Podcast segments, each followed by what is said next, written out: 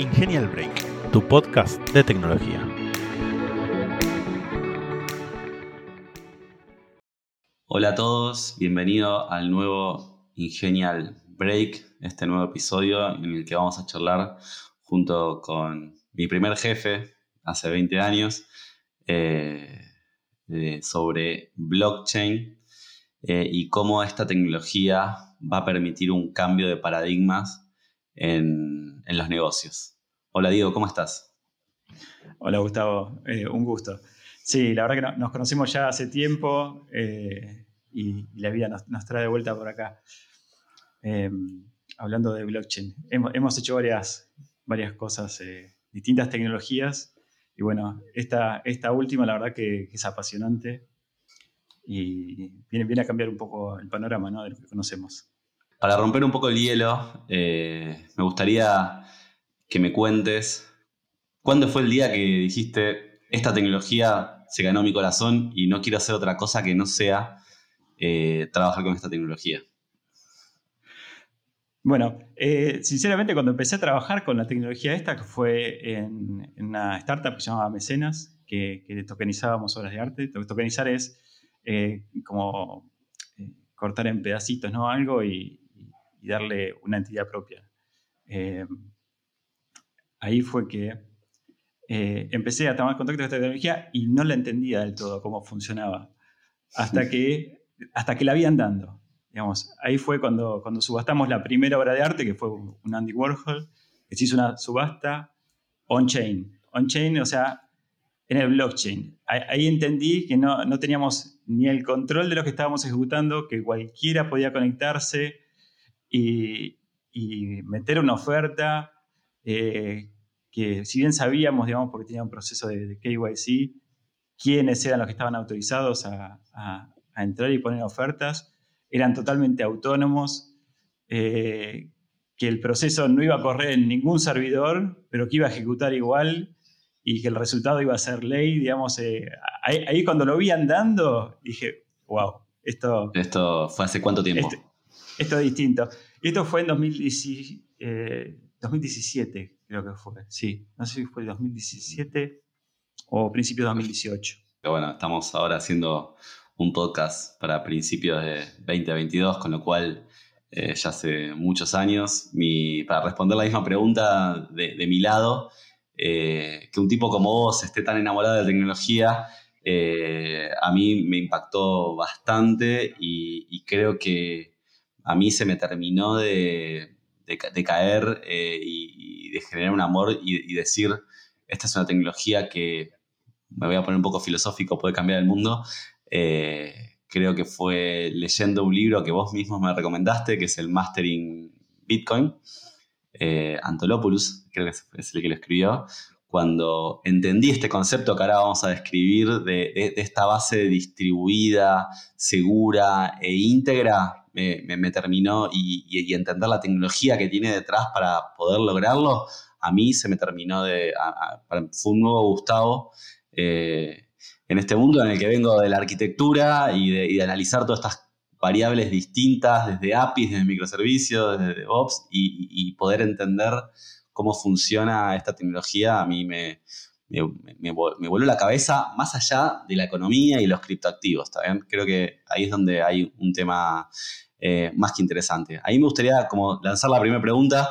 Si, tendrías que describir en un tweet qué es blockchain para vos, si se puede, ¿eh? a ver qué, qué, es lo que, que te sale. Hacer un tweet está complicado. E, ese, blockchain es un, es un registro distribuido, digamos. Empezó así eh, como registro de datos, pero después, eh, en realidad, digamos, con la parte de, contratos eh, inteligentes, de smart contracts, es como si fuera, no sé, es una computadora en la nube, pero en realidad no es ni siquiera en la nube. Así que ya me fui del tweet, te puse no sé cuántas palabras ahí. Sí, es como una infraestructura compartida, si lo querés también. Perfecto, perfecto. Sí, sí, ahí es como para, para, agregar información, digamos, eh, eh, yo terminé de entender lo que era blockchain leyendo ese libro y entendiendo los algoritmos que, afectan que esta cadena de bloques distribuidas, pensémoslo como una base distribuida, eh, puede almacenar transacciones de acuerdo a un consenso que está en la red. Y ahí es donde viene este concepto que vos siempre me marcás, Diego, que dejar de pensar en la centralización e irnos a la descentralización, empezar a, decir, bueno, tenemos una, una, base de datos que puede ejecutar código, almacenar información de manera distribuida, eh, autónoma y que nos permite eh, dejar de pensar en la centralización como, o en la intermediación como el único paradigma y pensar en un paradigma descentralizado como fue en su momento Napster o es en este momento BitTorrent, donde no hay nada centralizado. Ahí que, y este concepto del consenso, ahí querés, querés, querés comentar algo sobre, sobre cómo se logra eso. Eh, sí, em, si, vamos a, citar así, vamos a Andrea, Antonopoulos, que lo comentaste antes, fue el, autor de, de Mastering eh, Bitcoin y de Mastering Ethereum también, que otro, otro libro que recomiendo. Eh, él dice que, el ser humano descentralizó la verdad con, con blockchain. Es así, eh, cualquier cosa que puedan ver de, Andrea es un evangelizador y bueno, a veces se, excede un poco la descentralización. Pero es así, digamos, lo que te da blockchain es que puedes interactuar con un sistema y no tenés que confiar en nadie. O sea, vos interactúas con el sistema del banco y estás confiando en el sistema del banco. Eh, o pones tus servidores en, Amazon y estás confiando en Amazon de, última. Eh, con este tipo de soluciones, en realidad el usuario interactúa directamente con el sistema. esa es la parte que, que viene a cambiar todo. Digo el usuario, puede ser la empresa también, ¿no? Porque este tipo de, soluciones va eh, para, eh, para multiusuarios. Obviamente, si sos un usuario solo y tenés un sistema propio que vas a usar vos, no se justifica por ahí poner blockchain. Eh, no digo que no se pueda poner blockchain atrás como solución. Pero en cambio, si son múltiples participantes, si son distintas empresas que interactúan o distintas personas que, que quieren interactuar, ya sea de intercambiar un activo o de confiar en una certificación o de eh, atestiguar, digamos, que algún hecho. Eh, lo que te permite blockchain es, que cada uno eh, pueda, dar su, digamos, su opinión o hacer su transacción sin interactuar con un tercero en el medio. ¿Qué es lo que garantiza de que, de que podamos eliminar los intermediarios eh, que no agregan del todo valor y que sean parte del ecosistema que sean parte de esta descentralización. ¿Qué hace que esta tecnología diferente para que eso suceda? Pensar aplicándoselo a un técnico, a un, a un arquitecto, a un CTO. Digamos, esta tecnología es, eh, en realidad no, no, no, inventa nada nuevo, sino que reutiliza eh, tecnologías que ya existían, ¿no? gran parte, digamos, de lo que respalda toda esta tecnología es la criptografía para explicarlo rápido, digamos, cómo, funciona blockchain, em, cada participante tiene una, clave privada y una clave pública, ¿no? Eh, con la clave pública se identifica ante los demás, la clave privada la tiene que conservar. Incluso todo funciona así, digamos, las criptomonedas, las wallets, eh, la interacción con, con, contratos, los NFTs, todo eso que escucharon funciona interactuando de esta forma. Entonces, la persona se identifica con su clave pública. Cuando quiere interactuar con, algo que está en la red, ya sea con, la red en sí para transferir la moneda nativa, o quiere interactuar con, algún contrato para transferir un token, o para emitir un NFT, o digamos, para el hecho que sea, lo que hace es firmar una transacción. Firma una transacción y la envía a la red. La red es una red P2P, o sea, es una red distribuida eh, de todos nodos pares, son todos iguales, y el nodo eh, la recibe, recibe la transacción esta, y comprueba, en base a los datos, si fue dirigida hacia un contrato, que sería, imagínenselo como una API, comprueba que cumpla con las reglas que están ahí definidas y ejecuta lo que, lo que. Es como si yo firmara un cheque y se lo diera al banco, básicamente, y le estoy dando una orden de que haga algo.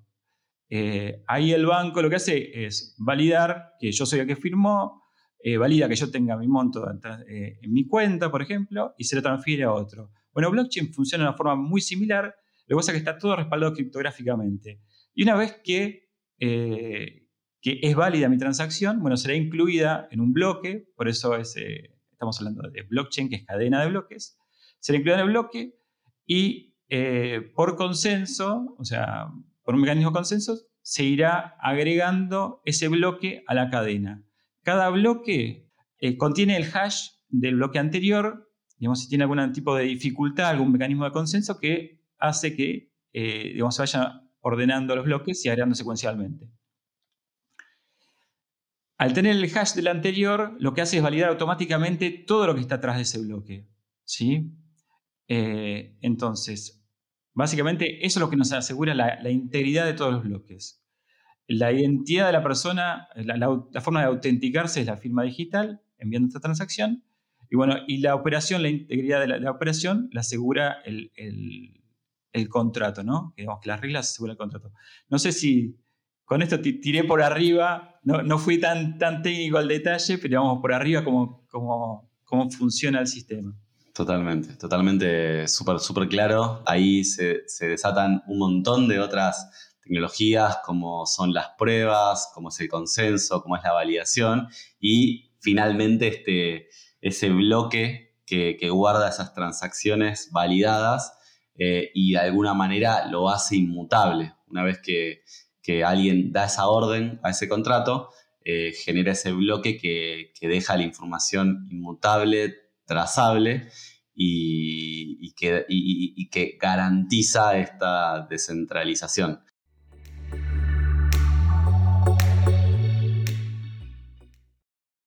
Para llevar eh, concreto, para que alguien que se tomó el tiempo para eh, escuchar este cuarto episodio de, blockchain en el Ingenial Break, me, gustaría eh, por ahí disparar eh, algunos ejemplos de uso de, blockchain en, la industria, más allá de los criptoactivos, eh, que se te vengan dos o tres ideas, yo tengo una también para contar, eh, que, crees que, pueden aplicar a quizás a las industrias que hoy están muy, muy están evolucionando tanto como es el arte, como es el, eh, como, son obviamente las finanzas, eh, como es la, industria agropecuaria, nada, que, querés contar eh, uno o dos ejemplos donde esta tecnología con la descentralización puede ayudar y después vemos cómo eso se, traduce a, a, redes de blockchain no tan públicas, no tan descentralizadas.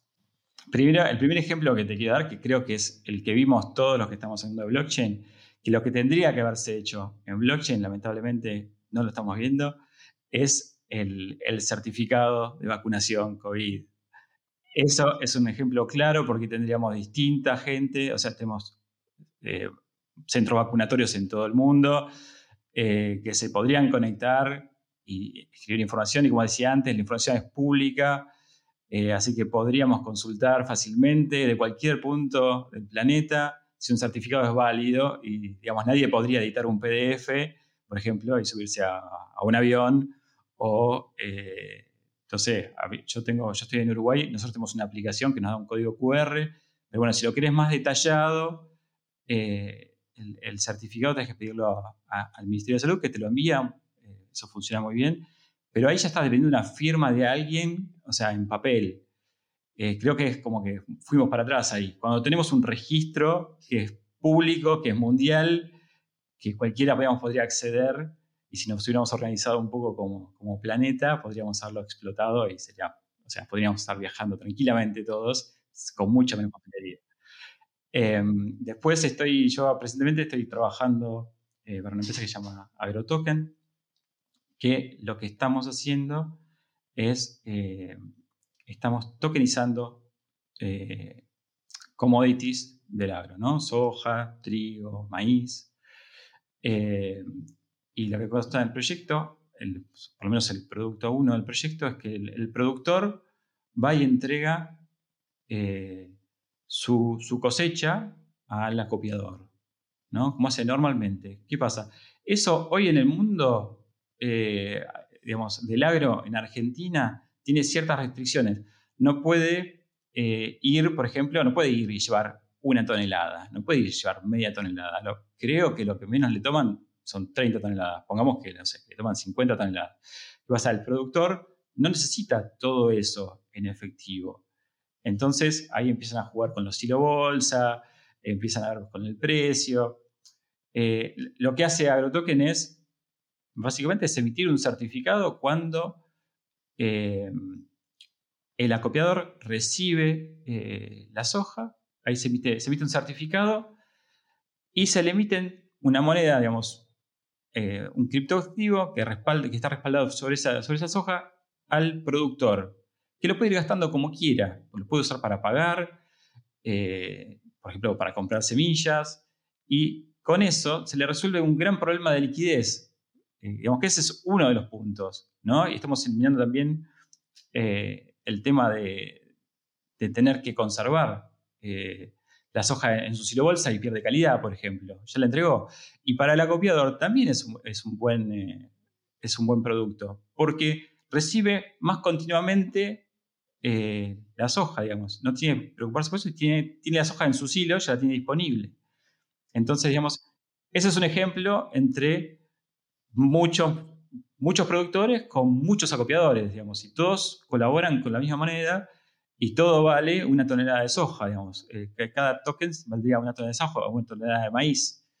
Entonces, ahí se, eh, optimiza un circuito, digamos, que ya existe. Eh, la verdad que nada, excelente, excelentes casos, me encanta porque vemos que es una tecnología que si bien le falta para ser mainstream, eh, claramente tiene un montón de usos que, exceden los criptoactivos, pero que, está claro que, es una tecnología que, tiene, que, viene para realmente resolver problemas de negocio y no es una tecnología. Y obviamente también se, puede utilizar, se puede mal utilizar la tecnología y querer blockchainizar todo y la realidad es que, no es así. Y ahí justo viene una pregunta que, tenía en la cabeza, a ver, eh, ¿cuáles son los desafíos que, tendría cualquier profesional que quiera hoy eh, eh, generar una solución sobre sobre, blockchain o, qué cosas sabes que, todavía le falta en la usabilidad para, poder eh, seguir adoptándolo en otros, eh, en otros tipos de, industrias. Bueno, eh, para mí, digamos, hoy un, bloqueante que están teniendo muchas empresas es el tema de recursos humanos, ¿no? Gente que, sepa de la, de tecnología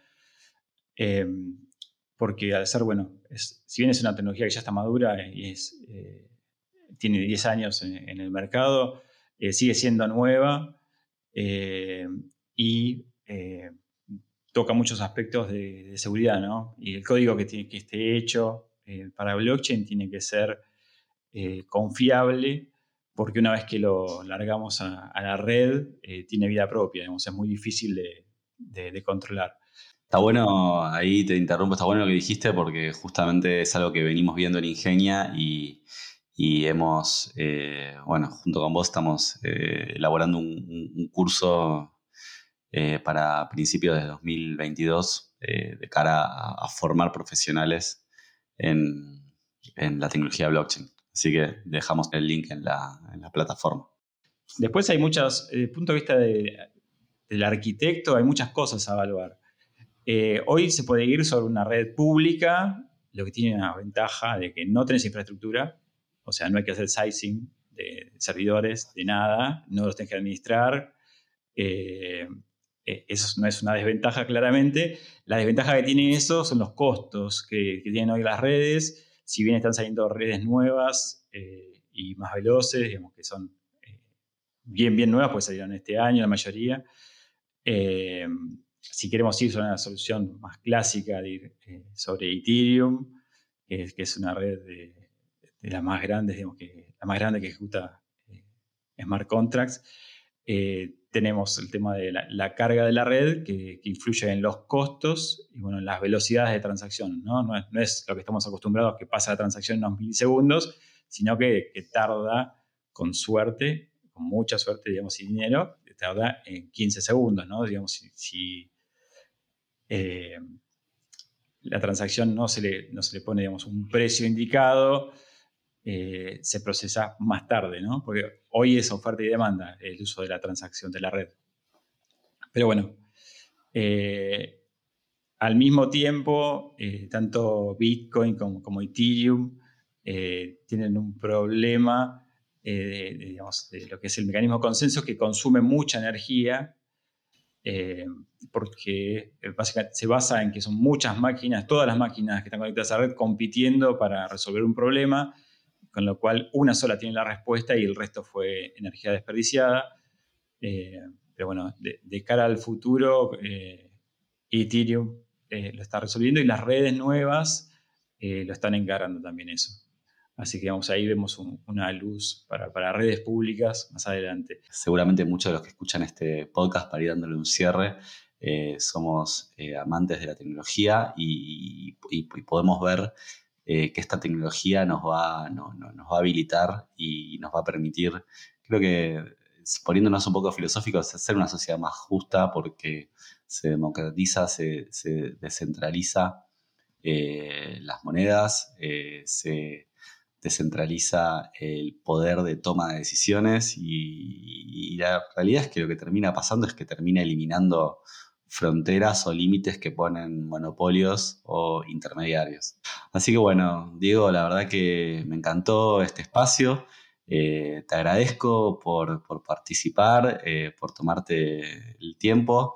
De nuevo, ojalá podamos hacer uno nuevo, eh, en un nuevo episodio en un tiempo. Y, a todos los que nos escuchan, agradezco este, este espacio y obviamente pónganse en contacto estamos todo el tiempo dando charlas, escribiendo y, evangelizando eh, para, toda la, para toda la comunidad. Así que Diego, te, te, mando un fuerte abrazo. Ojalá nos veamos pronto cuando alguno de los dos cruce el charco y espero que, que tengas un buen cierre de semana. Bueno, muchas gracias, Gustavo. La verdad que fue un gusto y ya repetiremos espero que con, mejores así eh, perspectivas de, actualizaciones de, las redes eh, y, avances. Bueno, eh, les dejo un saludo a todos los que nos escuchan. Muchas gracias.